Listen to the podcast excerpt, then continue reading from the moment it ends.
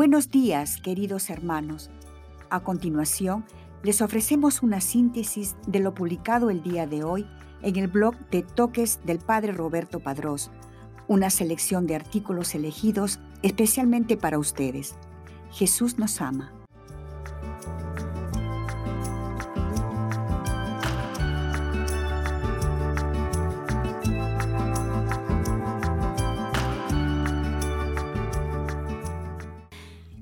Hoy día la iglesia conmemora a Santo Tomás, apóstol, 3 de julio, martirologio romano, fiesta de Santo Tomás, apóstol, quien, al anunciarle los otros discípulos que Jesús había resucitado, no lo creyó.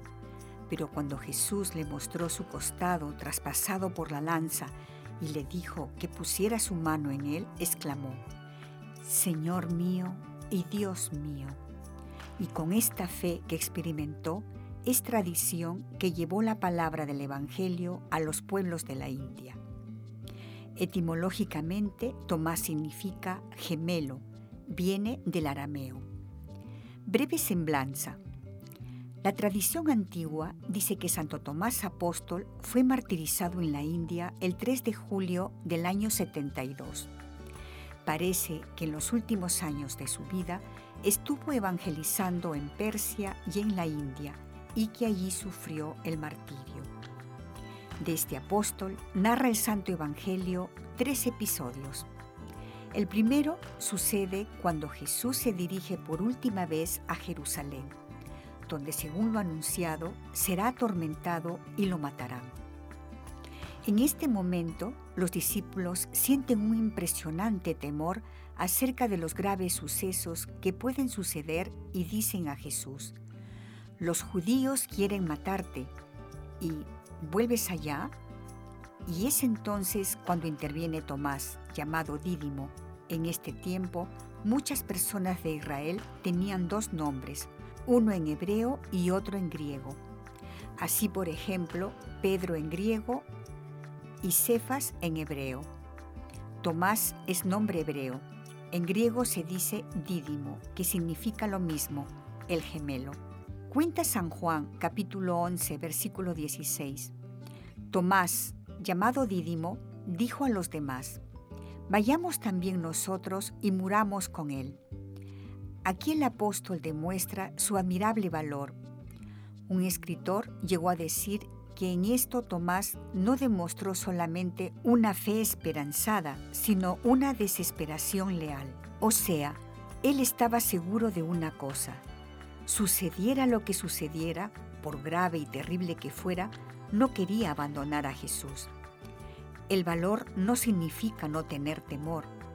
Si no experimentáramos miedo y temor, resultaría muy fácil hacer cualquier heroísmo. El verdadero valor se demuestra cuando se está seguro de que puede suceder lo peor, sentirse lleno de temores y terrores y sin embargo arriesgarse a hacer lo que se tiene que hacer. Y eso fue lo que hizo Tomás aquel día. Nadie tiene por qué sentirse avergonzado de tener miedo y pavor, pero lo que sí nos debe avergonzar totalmente es el que a causa del temor dejemos de hacer lo que la conciencia nos dice que sí debemos hacer. Santo Tomás nos sirva de ejemplo. La segunda intervención sucedió en la última cena. Jesús les dijo a los apóstoles, A donde yo voy, ya sabéis el camino. Y Tomás les respondió, Señor, no sabemos a dónde vas. ¿Cómo podemos saber el camino? Juan capítulo 14, versículo 15. Los apóstoles no lograban entender el camino por el cual debía transitar Jesús, porque ese camino era el de la cruz. En ese momento ellos eran incapaces de comprender esto tan doloroso, y entre los apóstoles había uno que jamás podía decir que entendía algo que no lograba comprender. Ese hombre era Tomás. Era demasiado sincero y tomaba las cosas muy en serio para decir externamente aquello que su interior no aceptaba. Tenía que estar seguro. de manera que le expresó a Jesús sus dudas y su incapacidad para entender aquello que él les estaba diciendo. Admirable respuesta. Y lo maravilloso es que la pregunta de un hombre que dudaba obtuvo una de las respuestas más formidables del Hijo de Dios. Nadie en la religión debe avergonzarse de preguntar y buscar respuestas acerca de aquello que no entiende, porque hay una verdad sorprendente y bendita. Todo el que busca, encuentra. Le dijo Jesús, Yo soy el camino, la verdad y la vida. Nadie va al Padre sino por mí. Ciertos santos, como por ejemplo el padre Alberione, fundador de los padres paulinos, eligieron esta frase para meditarla todos los días de su vida, porque es demasiado importante como para que se nos pueda olvidar. Esta hermosa frase nos admira y nos emociona a nosotros, pero mucho más debió impresionar a los que la escucharon por primera vez. En esta respuesta, Jesús habla de tres cosas supremamente importantes para todo israelita. El camino, la verdad y la vida. Para ellos, el encontrar el verdadero camino para llegar a la santidad y lograr tener la verdad y conseguir la vida verdadera eran cosas extraordinariamente importantes. En sus viajes por el desierto, Sabían muy bien que si equivocaban el camino, estaban irremediablemente perdidos, pero que si lograban viajar por el camino seguro, llegarían a su destino. Pero Jesús no solo anuncia que les mostrará a sus discípulos cuál es el camino a seguir, sino que declara que Él mismo es el camino, la verdad y la vida. Notable diferencia si le preguntamos a alguien que sabe muy bien dónde queda el hospital principal, puede decirnos, siga 200 metros hacia el norte y 300 hacia occidente y luego suba 15 metros. Quizás logremos llegar, quizás no, pero si en vez de darnos esa respuesta nos dice, sígame, que yo voy para allá, entonces sí que vamos a llegar con toda seguridad. Yo voy para allá, síganme, que yo soy el camino para llegar con toda seguridad. Y añade, nadie viene al Padre sino por mí. O sea, que para no equivocarnos, lo mejor será siempre ser amigos de Jesús y seguir sus santos ejemplos y obedecer sus mandatos. Ese será nuestro camino y la verdad nos conseguirá la vida eterna el hecho más famoso de Tomás. Los creyentes recordamos siempre al apóstol Santo Tomás por su famosa duda acerca de Jesús resucitado y su admirable profesión de fe cuando vio a Cristo glorioso. Dice San Juan, Juan capítulo 20, versículo 24. En la primera aparición de Jesús resucitado a sus apóstoles, no estaba con ellos Tomás los discípulos le decían, Hemos visto al Señor. Él les contestó, Si no veo en sus manos los agujeros de los clavos, y si no meto mis dedos en los agujeros sus clavos, y no meto mi mano en la herida de su costado, no creeré. Ocho días después estaban los discípulos reunidos y Tomás con ellos. Se presentó Jesús y dijo a Tomás, Acerca tu dedo, aquí tienes mis manos. Trae tu mano y métela en la herida de mi costado, y no seas incrédulo, sino creyente. Tomás le contestó, Señor mío y Dios mío. Jesús le dijo, Has creído porque me has visto. Dichosos los que creen sin ver. Parece que Tomás era pesimista por naturaleza. No le cabía la menor duda de que amaba a Jesús y se sentía muy apesadumbrado por su pasión y muerte. Quizás porque quería sufrir a solas la inmensa pena que experimentaba por la muerte de su amigo.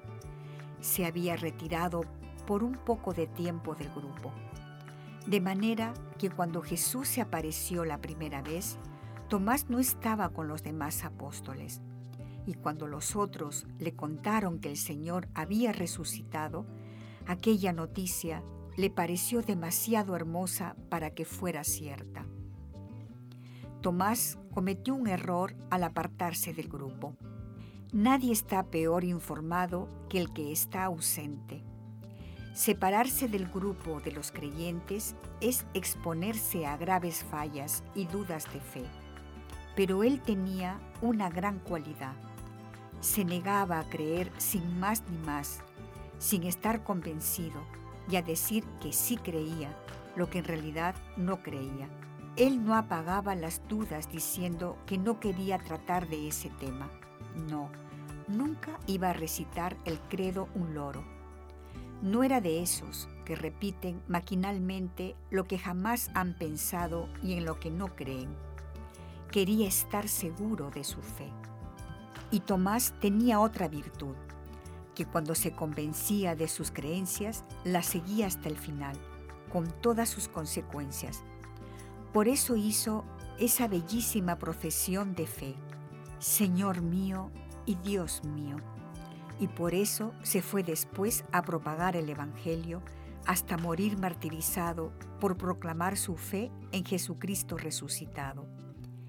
Preciosas dudas de Tomás que obtuvieron de Jesús aquella bella noticia. Dichosos serán los que crean sin ver.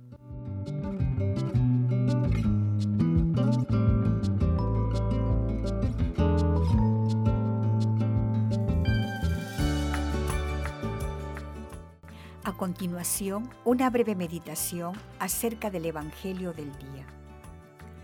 Tocar el amor que me da fe en Él.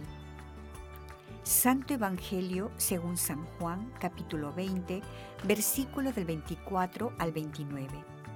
Viernes de Santo Tomás Apóstol. En el nombre del Padre, y del Hijo, y del Espíritu Santo. Amén. Cristo, Rey nuestro, venga tu reino. Oración preparatoria. Señor, que en los momentos cuando no te siento cerca, pueda descubrir tu presencia amorosa y, aunque no la vea con los ojos físicos, sepa que tú estás ahí conmigo. Dame la fe que necesito para creer en tu amor y poder entrar en tu presencia cada vez que recuerdo cuánto me amas. Evangelio del día del Santo Evangelio según San Juan, capítulo 20, versículos del 24 al 29. Tomás, uno de los doce, a quien llamaban el gemelo, no estaba con ellos cuando vino Jesús. Y los otros discípulos le decían, Hemos visto al Señor. Pero él les contestó, Si no veo en sus manos la señal de los clavos, y si no meto mi dedo en los agujeros de los clavos, y no meto mi mano en su costado, no creeré.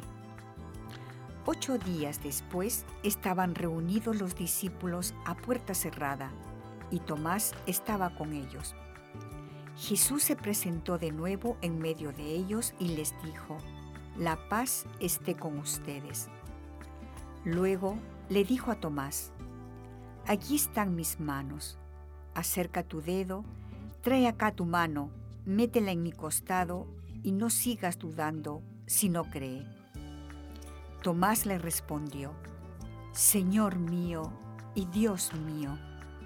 Jesús añadió, Tú crees porque me has visto Dichosos los que creen sin haber visto. Palabra del Señor, gloria a ti, Señor Jesús. Medita lo que Dios te dice en el Evangelio. Muchas veces nos podemos preguntar si a Dios le interesan nuestros sufrimientos, porque en cierta medida parece que no. Él puede estar muy lejos o se nos puede hacer como alguien que no es importante en nuestra vida un gran desconocido del que nos han hablado, pero hasta ahí. más allá de experiencias que hayamos tenido en las que no hemos conocido quién es Dios de verdad o que se nos ha presentado como eso, tenemos un deseo muy fuerte en el corazón de conocer a ese alguien que nos ama infinitamente y nos los hace saber. En la vida vamos buscando quién nos ama y a quién amar. Primero en nuestra familia, después con los amigos, el amor de esposos, de padres y abuelos. Así podemos resumir nuestro peregrinar aquí en la tierra, como un camino de amar y ser amado. Pero hay un amor que no se acaba, que nunca falla, que es infinito y que da la vida por mí. Ante tan gran incógnita, no podemos más que recorrer lugares a donde vamos para encontrar respuestas a las preguntas más profundas de nuestro corazón, la palabra de Dios. Esta nos habla de un hombre quien, al no haber visto a Cristo resucitado, no cree. Su fe necesita pruebas.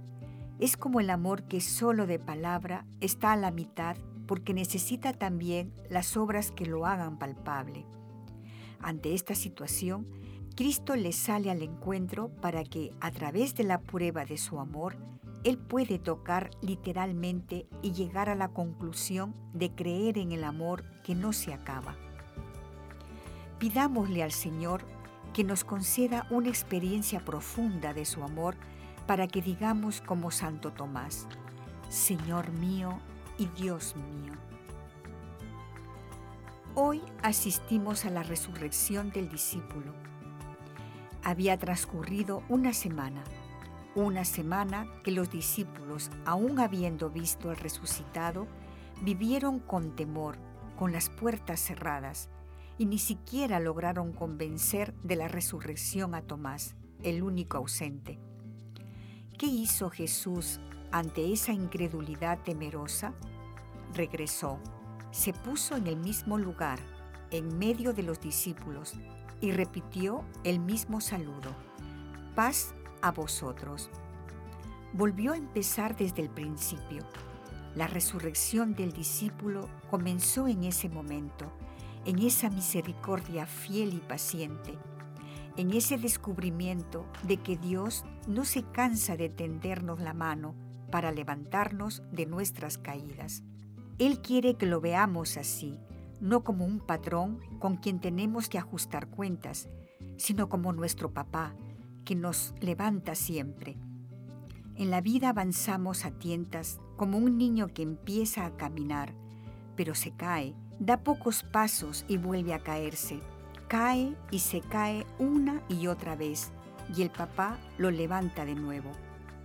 La mano que siempre nos levanta es la misericordia Dios sabe que sin misericordia nos quedamos tirados en el suelo, que para caminar necesitamos que vuelvan a ponernos en pie. Homilía de Su Santidad Francisco, 19 de abril de 2020. Diálogo con Cristo. Esta es la parte más importante de tu oración. Disponte a platicar con mucho amor con aquel que te ama. Propósito Proponte uno personal, el que más amor implique en respuesta al amado. O, si crees que es lo que Dios te pide, vive lo que se te sugiere a continuación. Pediré a Dios que me ayude a sentir su amor infinito el día de hoy. Despedida. Te damos gracias, Señor, por todos tus beneficios, a ti que vives y reinas por los siglos de los siglos. Amén. Cristo, Rey nuestro, venga tu reino. Virgen prudentísima, María, Madre de la Iglesia. Amén.